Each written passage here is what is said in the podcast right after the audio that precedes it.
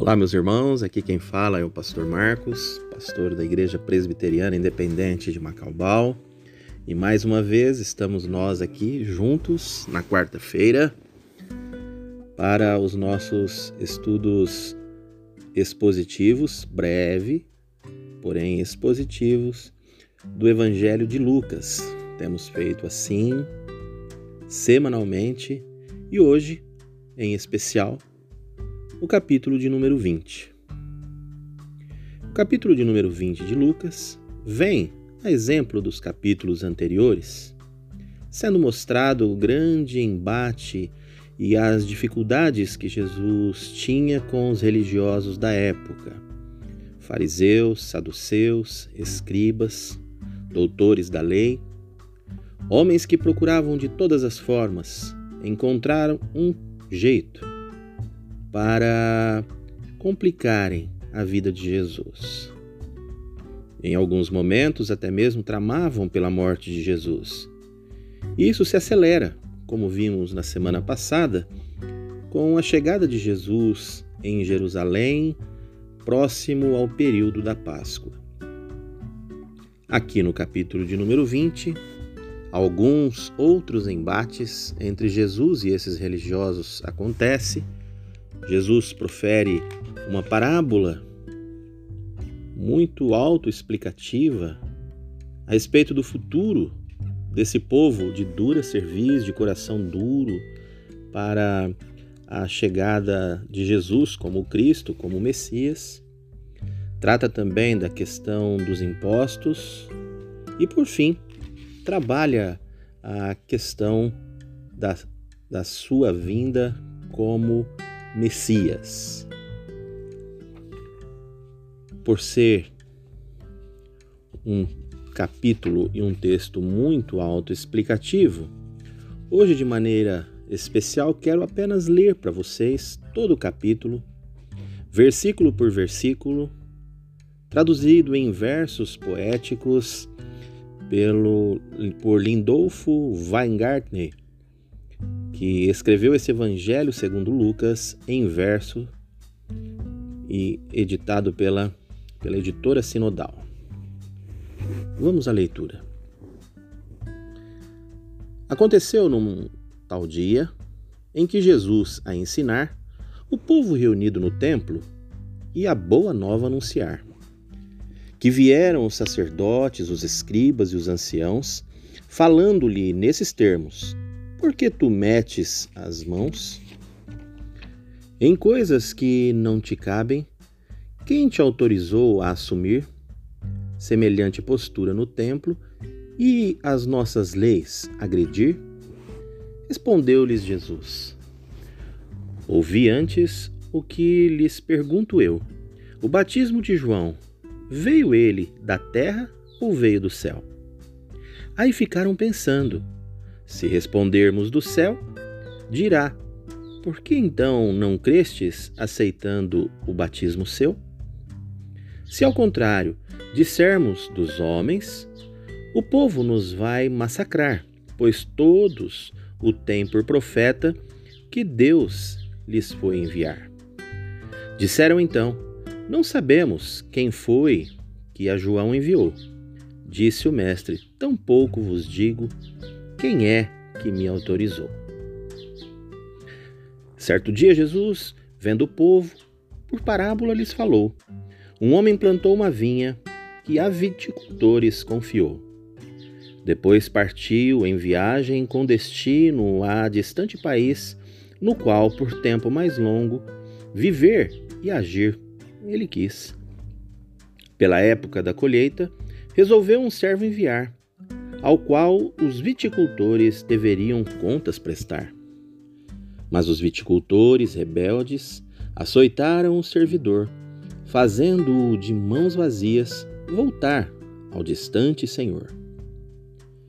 Este enviou outro servo, que também, fo também foram açoitar, fazendo-o voltar sem nada que pudesse ao senhor apresentar. E enviou o senhor um terceiro, que teve destino igual, machucado e maltratado, fizeram-no fugir do vinhal. Disse então o dono da vinha: Que mais poderei fazer? Mandarei meu filho amado, pois a estes vão obedecer. Entretanto, os viticultores, ao vê-lo, puseram-se a falar: Vejam lá, é o herdeiro. Se o matarmos, é só herdar. E lançando-o fora da vinha, golpearam-no até morrer. Que pensais que o dono da vinha, a assassinos tais, vai fazer? Virá à sua propriedade para os viticultores punir, entregando sua vinha a outros que melhor lhe forem servir. Ouvindo aquelas palavras, alguns dos ouvintes seus disseram contrariados que não o permita Deus.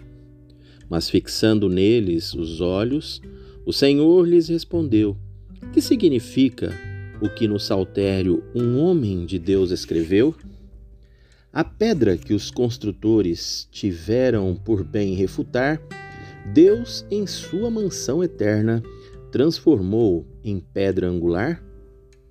Quem cair sobre aquela pedra, ferida mortal sofrerá, e sobre quem ela mesma cair, esmagado será. Os escribas e os sacerdotes não deixaram de o entender, e só por medo do, do povo não o foram prender. Começando a persegui-lo, mandando gente a espiar, fazendo passar-se por crentes, num cuidado o deveriam pegar.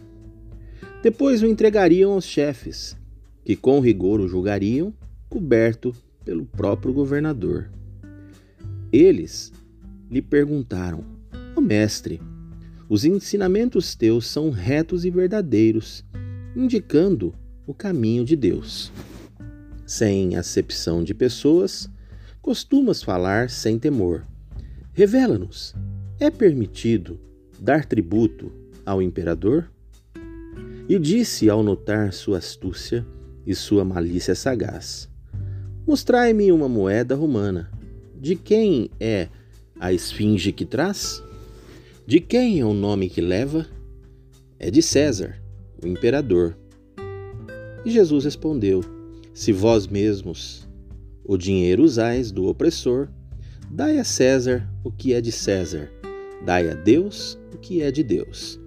E eles, surpresos, calaram, frustrados nos planos seus.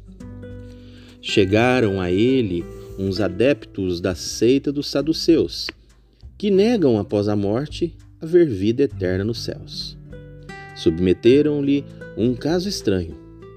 Ó mestre, Moisés ordenou: se um homem morrer sem filhos, vai casar com a mulher que deixou. O irmão que o sobrevive, assim poderá suscitar descendência ao falecido e a linhagem dele salvar. Ouça: sete irmãos havia. O primeiro casou e morreu, sem ter gerado algum filho. Com o segundo, o mesmo se deu. Cada irmão casou com a viúva, viúva e ao morrer, ao seguinte a deixou. Assim, se deu com sete. Sete vezes a mulher enviuvou. Finalmente, no fim da história, morreu também a mulher.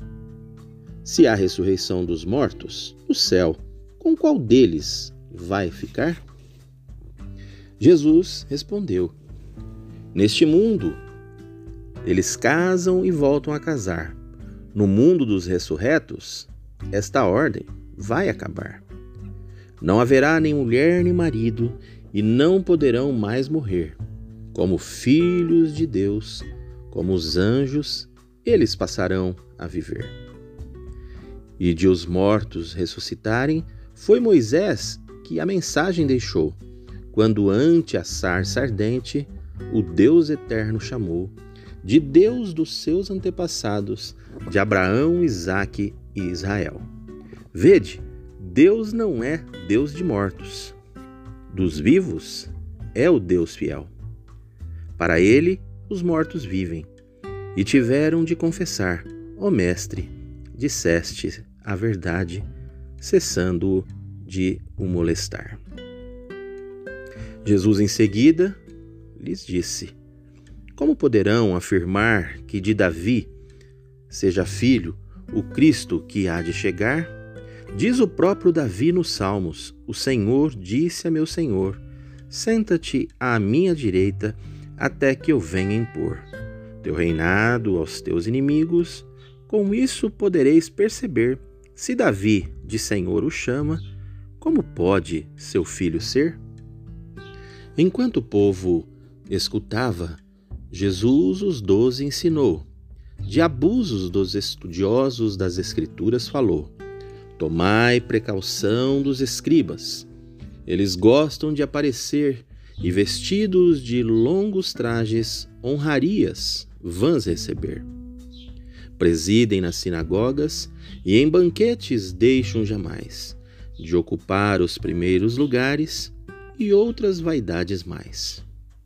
Devorando as casas das viúvas, eles fazem de longa oração pretexto para a ganância, mais severo juiz terão.